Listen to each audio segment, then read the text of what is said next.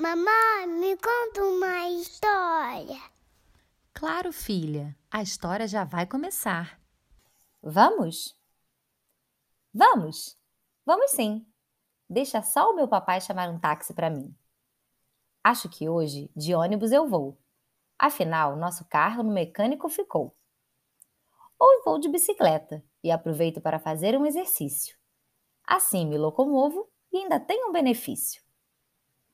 Outra ideia é pegar o metrô. Ele nos leva bem rapidinho para a casa do vovô. Aliás, o transporte preferido dele é o trem. Ele não é maquinista, mas sabe conduzi-lo como ninguém. O funicular é outro veículo composto por vagões. Ele nos leva para lugares com grandes inclinações.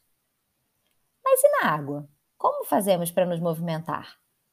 O navio é o maior transporte presente no alto mar. Os mais aventureiros vão de lancha para as ondas desafiar, e outros preferem a brisa dos veleiros para passear.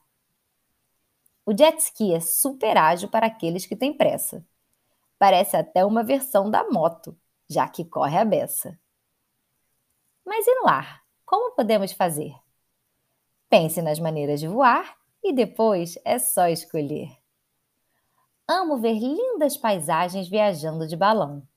Já fiz um lindo passeio quando fui para o Japão. Para longas distâncias, eu nunca mudo de opinião.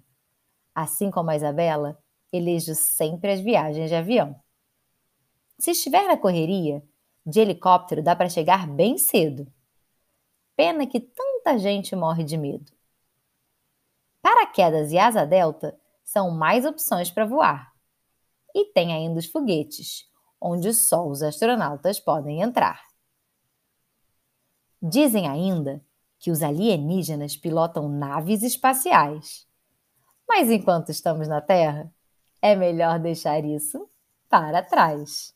Se você gostou, curte e compartilha.